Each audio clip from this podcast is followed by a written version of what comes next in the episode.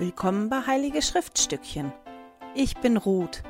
In diesem Podcast möchte ich mit dir meine Begeisterung für die Heiligen Schriften teilen. Hallo ihr Lieben, schön, dass ihr wieder mit dabei seid. Ich freue mich.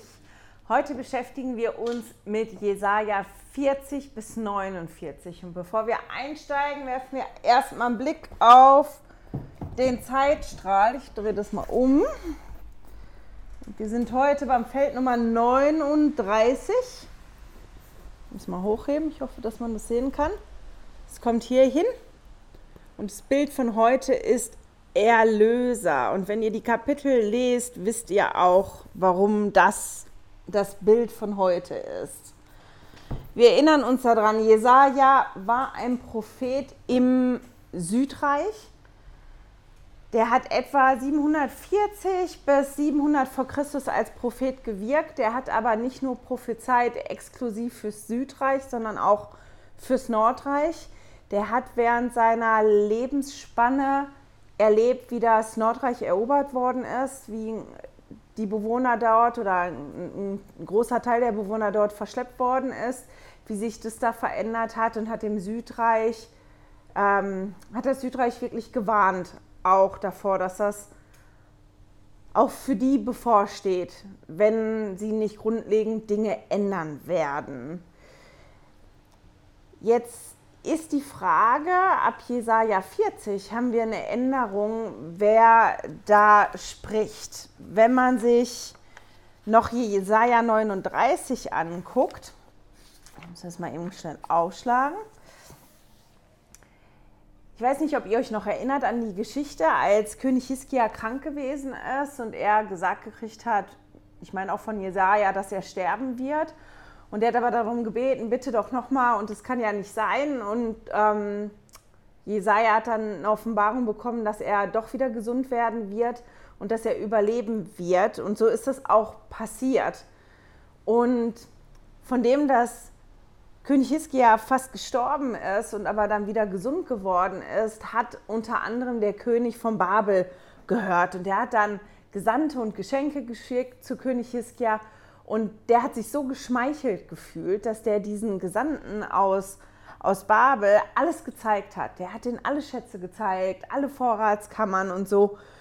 Und Jesaja hat davon gehört und der war total entgeistert. Der ist zu König Hiskia gegangen, hat ihn gefragt, was hast du denen denn alles gezeigt? Und König Hiskia sagt, naja, alles gibt bei mir nichts auf meinem Hof, was sie nicht gesehen hätten. Und Jesaja prophezeit halt dann davon oder sagt ihm, dass alles, was die Gesandten gesehen haben, irgendwann auch wirklich in Babel landet. Dass, dass die Begehrlichkeiten bekommen, dass ähm, ja, die überfallen werden und dass das alles irgendwann wirklich in Babel landet und dass auch ein Teil seiner Nachkommen am Hof von Babel sein wird. Und König Hiskia antwortet da wirklich drauf, naja, solange das nicht in meiner Lebenszeit passiert, ist es schon in Ordnung. Wenn der Herr das so sagt und es so kommt, okay, solange das nicht bei mir passiert. Als ich das gelesen habe in Kapitel 39, musste ich mir einen schmunzeln. Und dann haben wir aber, wenn, wenn wir wirklich die Kapitel lesen bis 39 und auf einmal mit 40 anfangen, wie ein Perspektivenwechsel. Wir haben ja vorher die ganze Zeit die Warnung von Jesaja. Jesaja warnt. Der warnt das Nordreich, der warnt an das Südreich. Wenn ihr nicht aufpasst, passiert das und das. Und der Herr ist sauer auf euch, weil ihr aus dem Bund ausgestiegen seid, weil, weil ihr die Gebote nicht mehr haltet. Und ab Kapitel 40 ist es dann wirklich so ein Perspektivenwechsel. Das ist auf einmal aus der Perspektive von Menschen nach dem Exil. Also als das Exil zu Ende gegangen ist und als sie dann wieder zurückgegangen sind. Das ist die Perspektive von den Kapiteln in 40 bis 66. Und deswegen steht halt im Raum, wer hat diese Kapitel geschrieben? Weil Jesaja zu dem Zeitpunkt, als das Exil zu Ende gewesen ist, schon ähm, nicht mehr lebte. Der ist da schon gestorben. Und da gibt es mehrere Theorien. Ich habe glaube, vier verschiedene gelesen, aber die, die immer wieder auftauchen, sind zwei.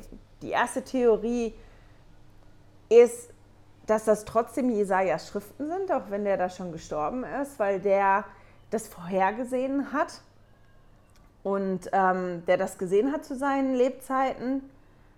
Was passiert 200, 300 Jahre später und auch noch viel, viel später? Es geht ja nicht nur um, um die Zeit vom Exil, sondern ähm, es wird ja auch viel gesprochen von dem zweiten Kommen von Christus.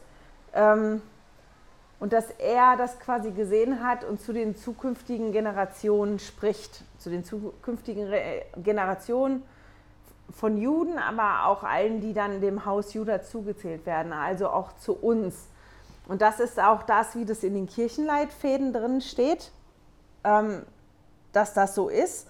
Aber wenn man jetzt unterwegs ist, bei anderen Bibelforschern auf anderen Seiten gibt es halt noch eine, eine zweite Theorie, die ganz groß ist, nämlich dass das Schriften sind ab Kapitel 40 von ähm, Jesajas prophetischen Jüngern. Man kann lesen in den Kapiteln, dass Jesaja seine Botschaften auf eine Schriftrolle geschrieben hat, nachdem die Könige das natürlich nicht alle so positiv aufgenommen haben, was er so gesagt hat, hat er seine Botschaften niedergeschrieben auf eine Schriftrolle, die er versiegelt hat. Das könnt ihr nachlesen, zum Beispiel in Jesaja 8, Vers 16, 29 die Verse 10 bis 12 oder 30 in den Versen 8 bis 9. Und diese Schriftrolle, die gab er an seine Jünger weiter als Zeugnis. Und dann starb Jesaja. Und die Theorie ist da, dass halt diese Jünger die Schriftrolle mitgenommen haben ins Exil und die hatten. Und als die aus dem Exil zurückgekommen sind, dass die diese Schriftrolle ähm, geöffnet haben, ja, da die Worte Jesajas hatten und die quasi auf ihre eigene Zeit angewendet haben und dann diese Schriften im Sinne Jesajas niedergeschrieben haben.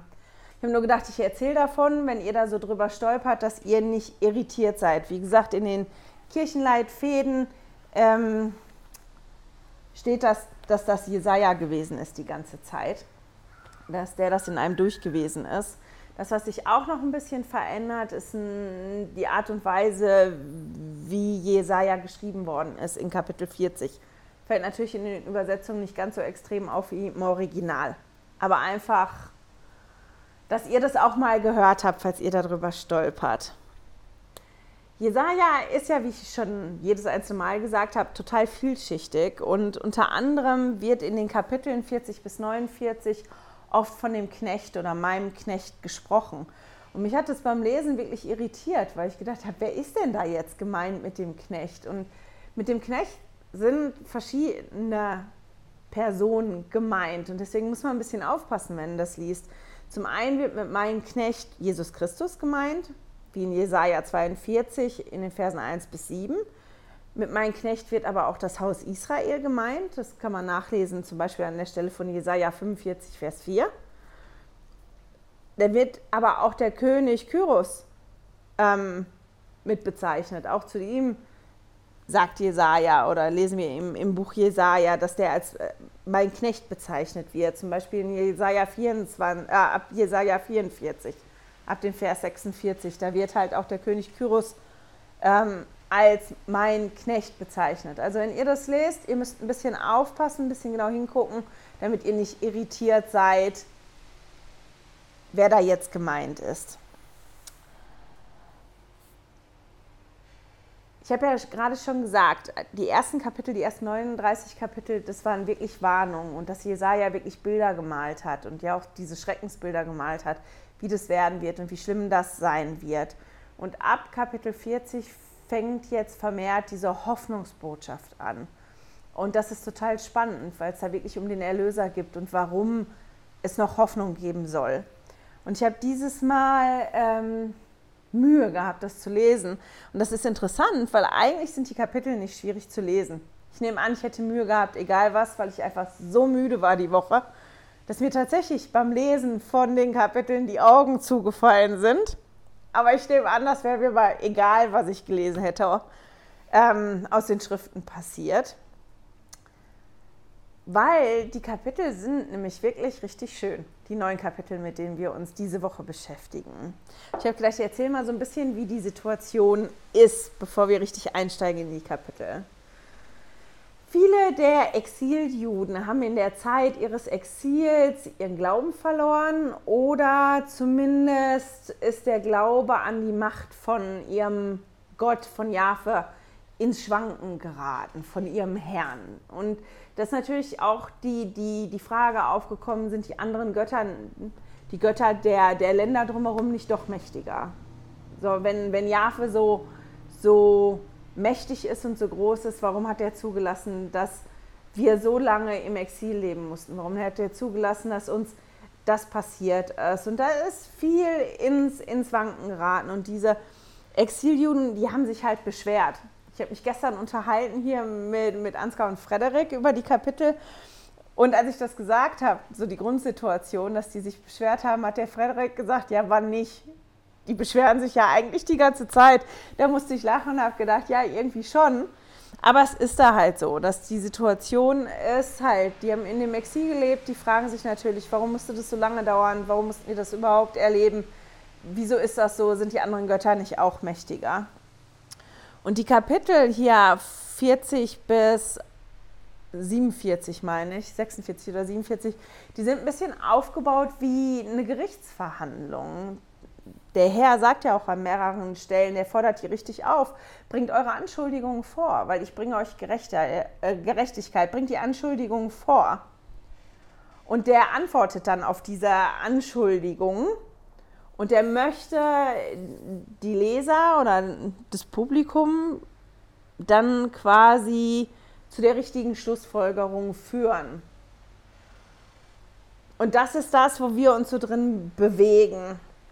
Und da musste ich so lachen, weil der Ansgar dann gesagt hat, weil ich gesagt habe, das, was dann anfängt, ist so ein wirkliches Vergleichen. Das, ja, der wirklich sagt, bring vor, was, was können die Götter denn? Dann bring das mal vor, was sind denn eure Anklagepunkte? Und man dann wirklich Vergleiche hat, dass, dass dann wie verglichen wird, okay, was, was haben die Götter vom, vom Babel oder die Götter von Persien oder äh, die Götter von Ägypten, was können die leisten und was hat aber der Herr gemacht? Und dann wird das so verglichen. Und ich musste wirklich lachen, als Ansgar dann gestern gesagt hat, ach, das ist dann quasi, als wenn die ein Quartett spielen, das dann verglichen wird. Naja, ne? ich weiß nicht, ob ihr das Kartenspiel Quartett kennt. Man hat, wenn man zum Beispiel ein Schiffequartett hat, dann, wie viel PS hat das, wie groß ist das? Und der eine sucht sich dann halt einen Punkt aus und, und sagt das und dann wird es verglichen.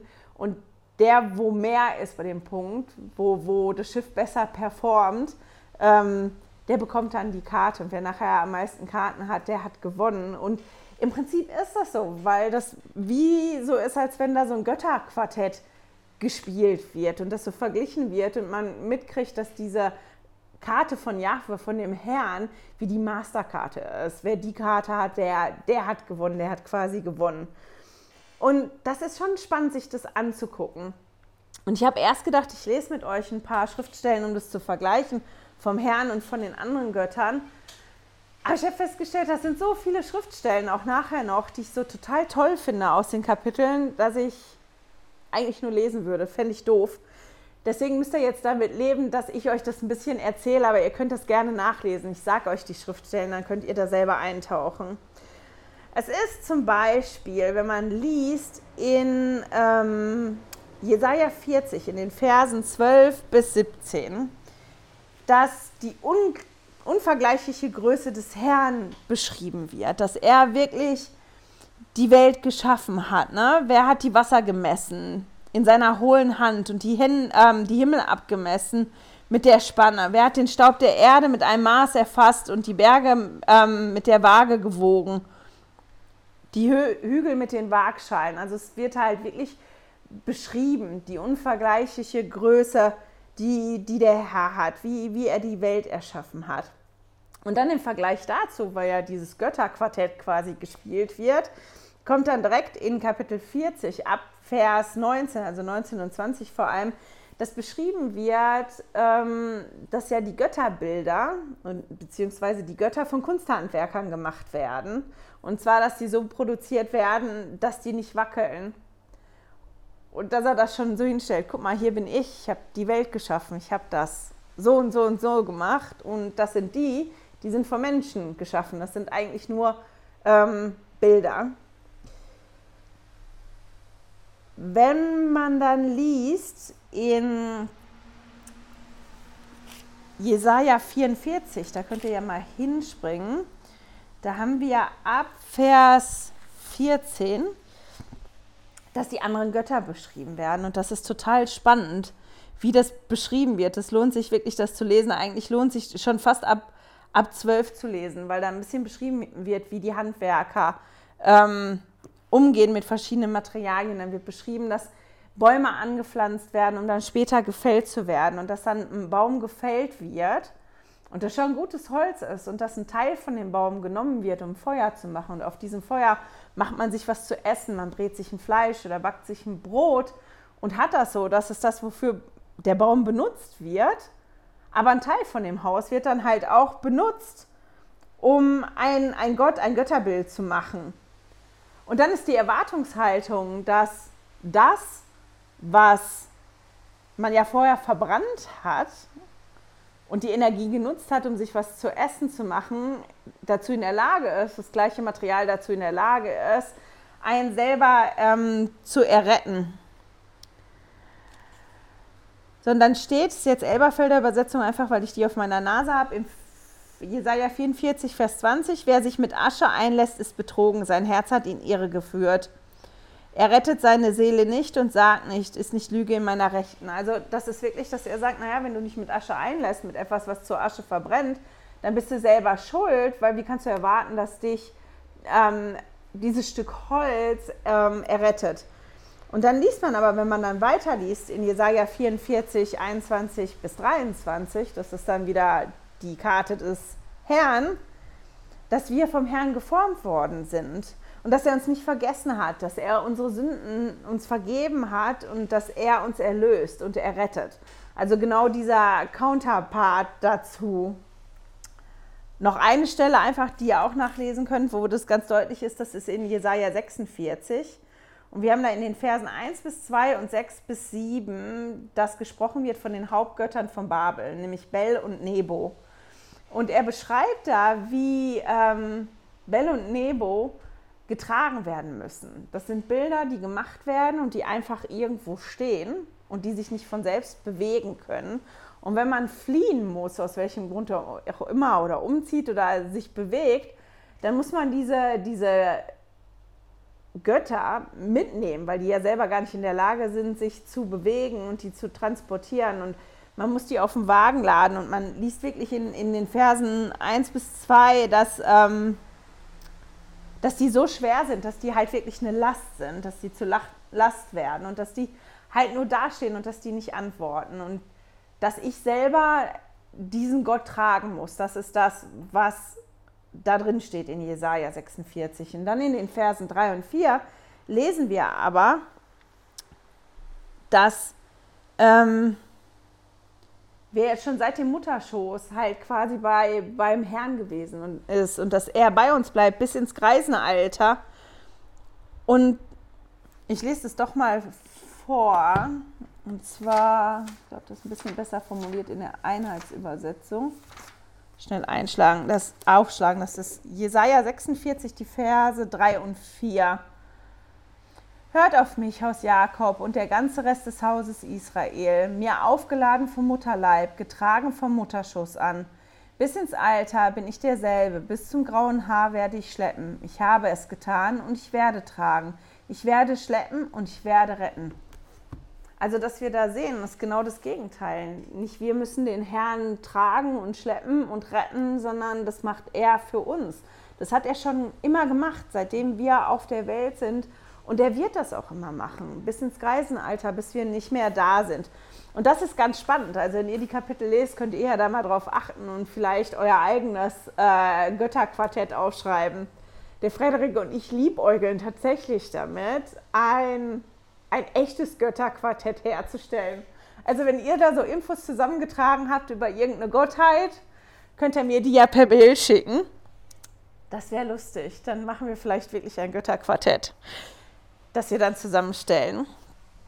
Das, was mir auch noch aufgefallen ist jetzt beim Lesen der Kapitel, ist, wie der Herr sich auch selber beschreibt, weil das ist ja ein bisschen wie diese Gerichtsverhandlung oder dieses Götterquartett, ähm, dass da so Vergleiche sind und dass der Herr halt sagt, guck mal, das und das habe ich gemacht. Das ist da ähm, sehr, sehr groß. Der geht wirklich hin und erinnert das Volk daran, was der alles gemacht hat für die. Das ist wieder so der Moment, wo die, weil die ja wieder jammern und klagen, wie konnte der das zulassen und wieso und weshalb und ist der wirklich so stark, wo der hingeht und die wirklich daran erinnert, was er schon getan hat, um, um auch zu zeigen, guck mal, das habe ich alles schon gemacht und ich mache das die ganze Zeit, um auch zu zeigen, für mich ist eigentlich nichts unmöglich. Das ist das, was wir lesen da drin.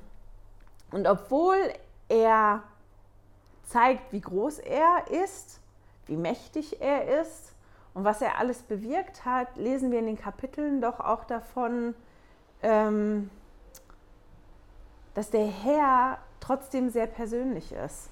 Wenn man, wenn man sich vorstellt, heute so eine Persönlichkeit, die so viel leistet, die so groß ist und die so fantastisch ist, dann ist für die meisten von uns das ja gar nicht möglich, so einer Person ja nahe zu kommen.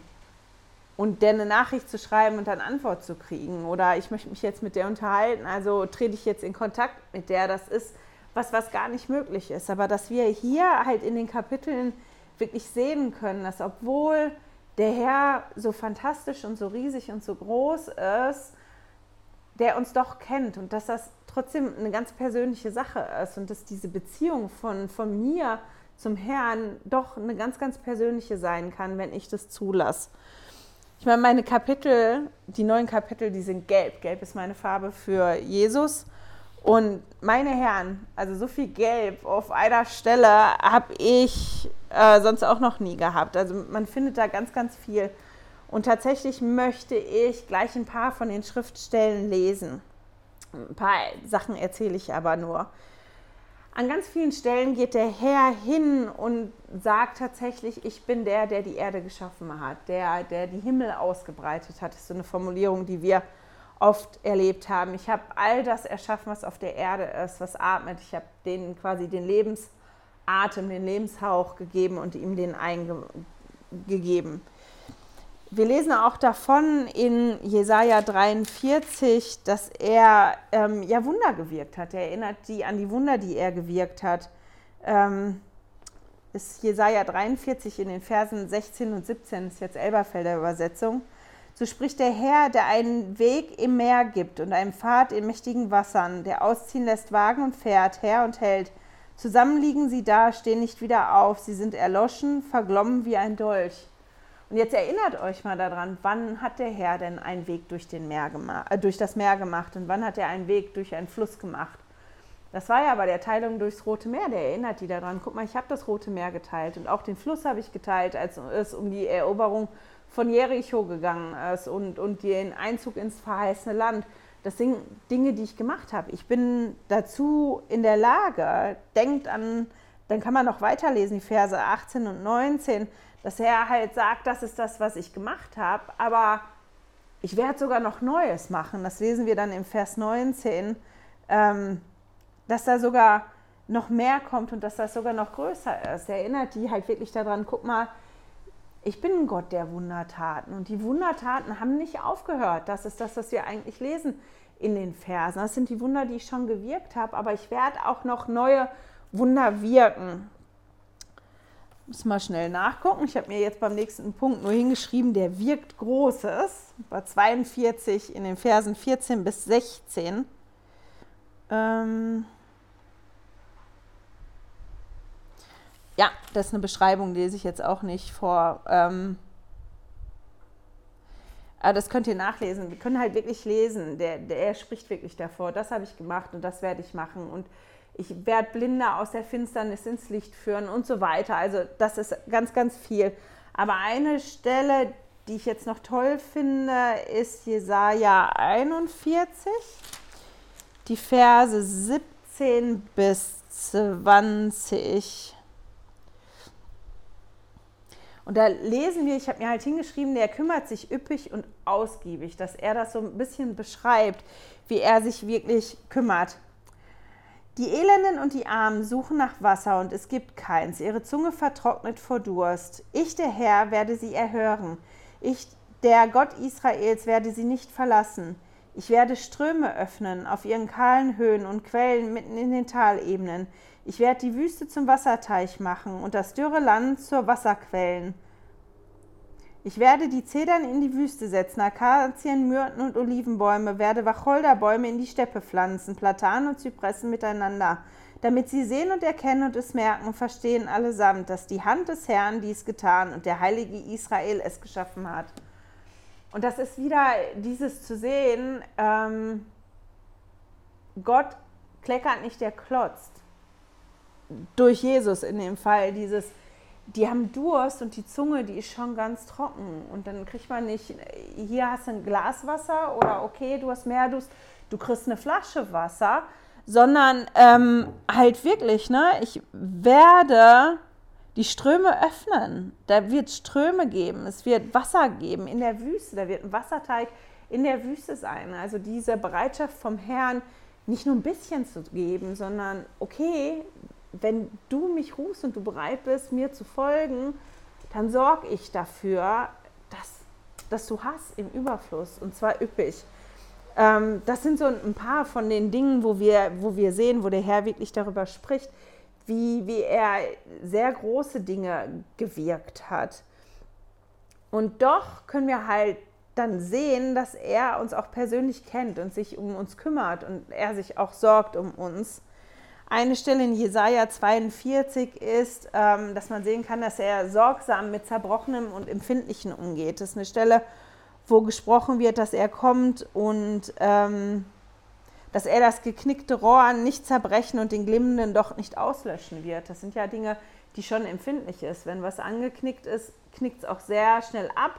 Und ein Docht von einer brennenden Kerze, der glimmt, ähm, der ist ja eigentlich schon fast aus aber ist er so sorgsam, dass der nicht ausgeht und dass uns das zeigt, wie, wie, wie sorgsam der Herr mit uns umgeht, auch wenn wir empfindlich sind, wenn wir eigentlich schon zerbrochen sind oder wenn unser Glaube vielleicht wirklich nur ein kleines Glimmen ist, dass er halt kommt und dass er sorgsam mit uns umgeht. Das könnt ihr lesen in Jesaja 42 in den Versen 2 und 3 eine Schriftstelle, die ich total toll finde, die ist in Jesaja ähm, 41, und zwar in den Versen 10 und dann 13 bis 14. Lese ich jetzt vor, auch Elberfelder Übersetzung.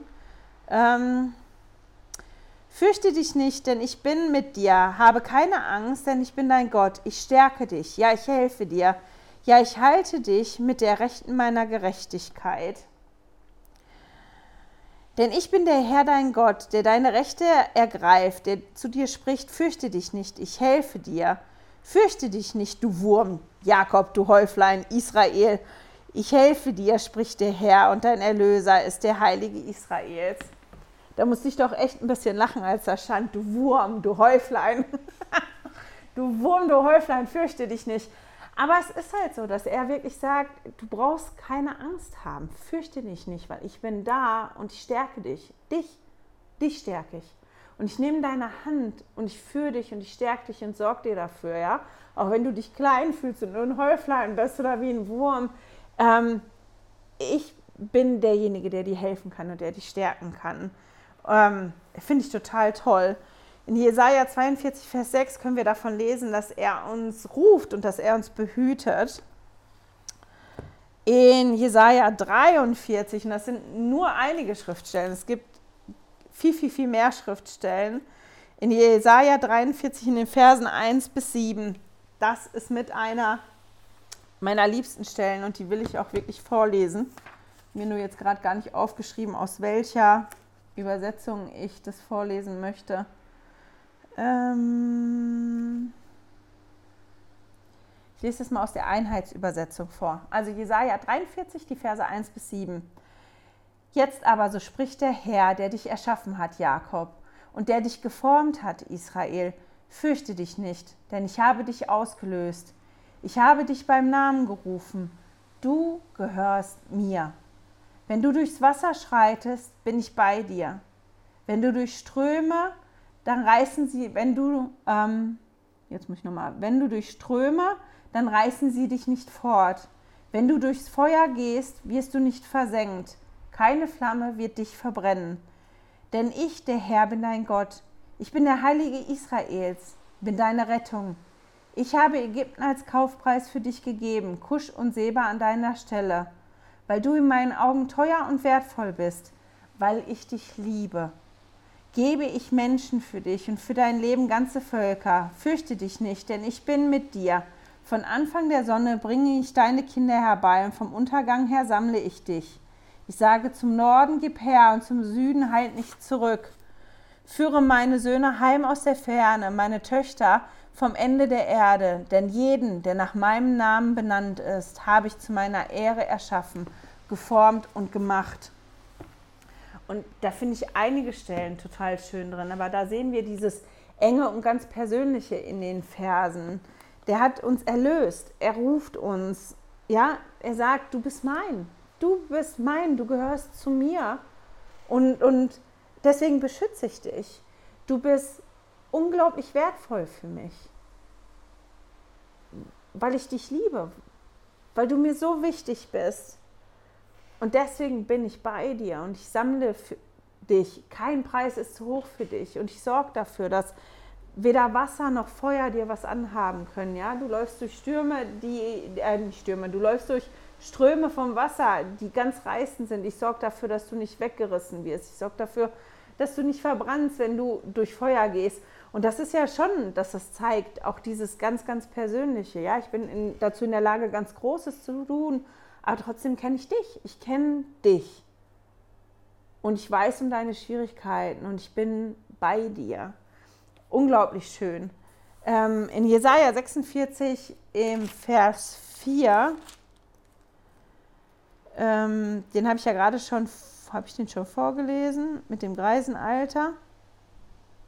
Mm, mm, habe ich den gerade vorgelesen, habe ich da nur von erzählt? Also erzählt habe ich da schon von 46, von den Versen ähm, 3 bis 4 bei dem Götterquartett.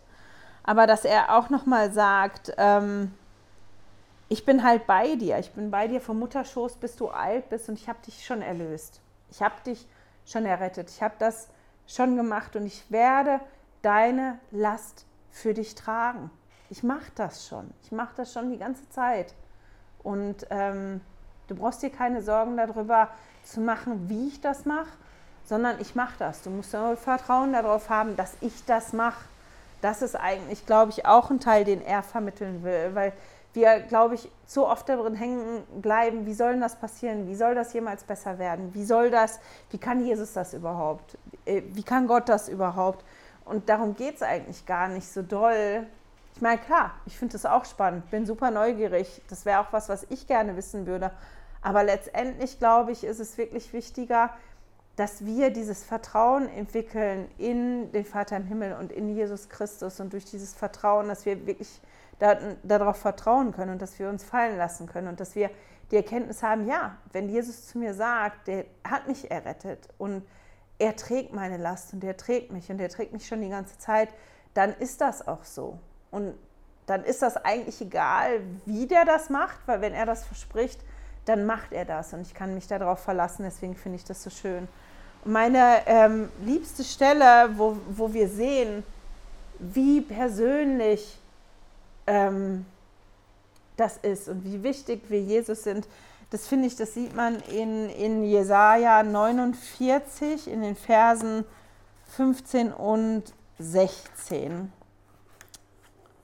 Ich muss mal einmal vorlesen, ist auch jetzt aus der Einheitsübersetzung. Kann denn eine Frau ihr Kindlein vergessen, ohne Erbarmen sein gegenüber ihrem leiblichen Sohn? Und selbst wenn sie ihn vergisst, ich vergesse dich nicht. Sieh her, ich habe dich eingezeichnet in meine Hände, deine Mauern sind beständig vor mir. In der Elberfelder steht das, glaube ich, ein bisschen anders. Also in der Elberfelder steht, und das finde ich eigentlich fast noch prägnanter in Vers 15, vergisst etwa eine Frau ihren Säugling, dass sie sich nicht erbarmt über den Sohn ihres Leibes sollte selbst diese vergessen, ich werde dich niemals vergessen. Und ich meine, wenn man einen Säugling hat, ein kleines Kind, wenn man das sogar noch vielleicht stillt, ähm, oder zumindest ein ganz kleines Kind, wie wahrscheinlich ist das, dass eine Frau ihren Säugling vergisst? Das ist total unwahrscheinlich. Ich sage nicht, dass das nicht unmöglich ist. Es gibt ganz bestimmte Situationen, wo man so gestresst ist oder so krank ist, dass andere Dinge Prioritäten haben. Aber im Normalfall vergisst eine Mutter ihren Säugling nicht irgendwo. oder dass es den gibt. Aber Jesus sagt hier, ne, aber selbst wenn dieser Fall eintrifft, ich nicht, ich werde dich nie vergessen. Und dann sagt er auch warum. Weil ähm, ich dich eingezeichnet habe in meine Hände. Du bist in meinen Händen. Ich meine, als Jesus auferstanden ist, wir haben ja eigentlich ein Bild davon, dass der auferstandene Körper perfekt ist, ohne Narben, ohne das alles. Und Jesus hat sich dazu entschieden, die Narben zu behalten. Und das ist wirklich was, was er nicht vergessen kann. Der ist, ist in, in seine Hände eingezeichnet. Das, was er für uns getan hat, ist eingezeichnet in seine Hände. Und deswegen, er wird da quasi, ich glaube nicht, dass er wirklich daran erinnert werden muss, aber der wird wie immer daran erinnert. Und ich finde das Bild so unglaublich schön. Ich vergesse dich nicht, weil du bist in, in meine Hände eingezeichnet und ich weiß, dass du bist mir wichtig, weil ich dich lieb habe. Und das fand ich sehr schön, das zu sehen in diesen Kapiteln, dass Jesaja halt da wirklich vermittelt oder das Buch Jesaja da vermittelt, ähm, ja, manchmal ist das Leben eine Katastrophe und manchmal fühlt man sich, als wenn man 40 Jahre lang im Exil ist und die Dinge sind schwierig und manchmal gerät vielleicht dann auch in dieser schwierigen Zeit der Glauben ins Wanken oder man stellt den Vater im Himmel in Frage. Ja, wie mächtig kann der sein? Warum lässt er zu, dass das gerade so schwierig für mich ist? Das haben wir doch auch in unserem Leben, oder nicht? Jeder Einzelne. Ich, ich kenne eigentlich niemanden, der das nicht hat, dass wir Punkte haben uns im Leben, wo das wirklich schwierig ist und wo wir bestimmte Dinge auch in Frage stellen und, und dass wir aber hier daran erinnert werden, was unsere Hoffnung ist, wer unsere Hoffnung ist und dass es wirklich die Hoffnung gibt, auf die wir uns verlassen können, dass wir uns ganz, ganz fest darauf verlassen können. Und auch warum. Und, und das legt Jesaja da so unglaublich toll da in den Kapiteln. Deswegen, ich mag Jesaja 40 bis 49 wirklich gerne. Ich würde gerne mit einer Schriftstelle aufhören, die mir beim ersten Mal lesen schon so entgegengesprungen ist, weil die ein bisschen anders formuliert ist. Wir kennen ja die Schriftstellen, wo drin steht, ich bin Alpha und Omega, ich bin der Anfang und das Ende. Ähm, das sind ja Schriftstellen, die kommen auch hier vor in den Kapiteln, die kommen auch ähm, so und so vor in den Schriften. Und das ist ja so eine ganz typische Formulierung eigentlich. Ne? Ich bin der Anfang und das Ende, ich bin Alpha und Omega, ich bin der Ich Bin den Namen finde ich so und so so ganz toll, seitdem ich den besser begriffen habe. Ich bin der ich bin. Also ich bin der, der ich schon immer war und ich bin auch der, also ich werde auch immer der sein, der ich schon immer war. Ich werde immer der sein, der dann auch gebraucht wird. Das ist ein total toller Name ähm, von Jesus. Aber hier taucht dann tatsächlich eine Formulierung auf in Jesaja 41 im Vers 4, die ein bisschen anders ist als die Formulierung, die wir sonst eigentlich so kennen. In Jesaja 41, Vers 4, ich habe jetzt Elberfelder, Elberfelder Übersetzung. 41, Vers 4, da steht, Wer hat es gewirkt und getan, der die Generationen ruft vom Anbeginn? Ich, der Herr, bin der Erste und bei den Letzten bin ich derselbe. Ist spannend, oder ne? nicht, weil er sagt, ich bin der Erste, das kennen wir, und dann sagt er aber nicht, ich bin der Erste und der Letzte oder das Anfang und der Ende, sondern er sagt, ich bin der Erste und bei den Letzten. Spannend, oder? Müssen mal eben schnell gucken. Ich glaube, in der Guten Nachricht Bibel war das total anders formuliert, aber gerade da fand ich das so toll. Ähm, einfach, dass ihr das nochmal habt.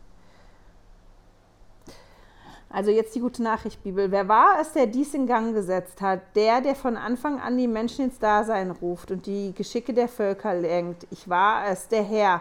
Ich bin der Erste und bis zuletzt bleibe ich Herr über alles, was geschieht. Also da sagt er einfach, bis zuletzt bleibe ich Herr über alles, was geschieht. Aber eigentlich finde ich die Formulierung in der Einheitsübersetzung und in der Elberfelder Übersetzung ähm, prägnanter, weil die so eher ist wie diese Verse, die wir sonst kennen. Ähm, ich bin der Herr, ich der Herr bin der Erste und bei den Letzten bin ich derselbe. Und ich finde das total schön, weil ich bin da wirklich hängen geblieben und habe gedacht, okay, Was ist denn der Unterschied, wenn er sagt, ich bin der Erste, ich bin der Anfang und das Ende, ich bin Alpha und Omega, aber jetzt sagt er, ich bin der Erste und bei den Letzten bin ich derselbe.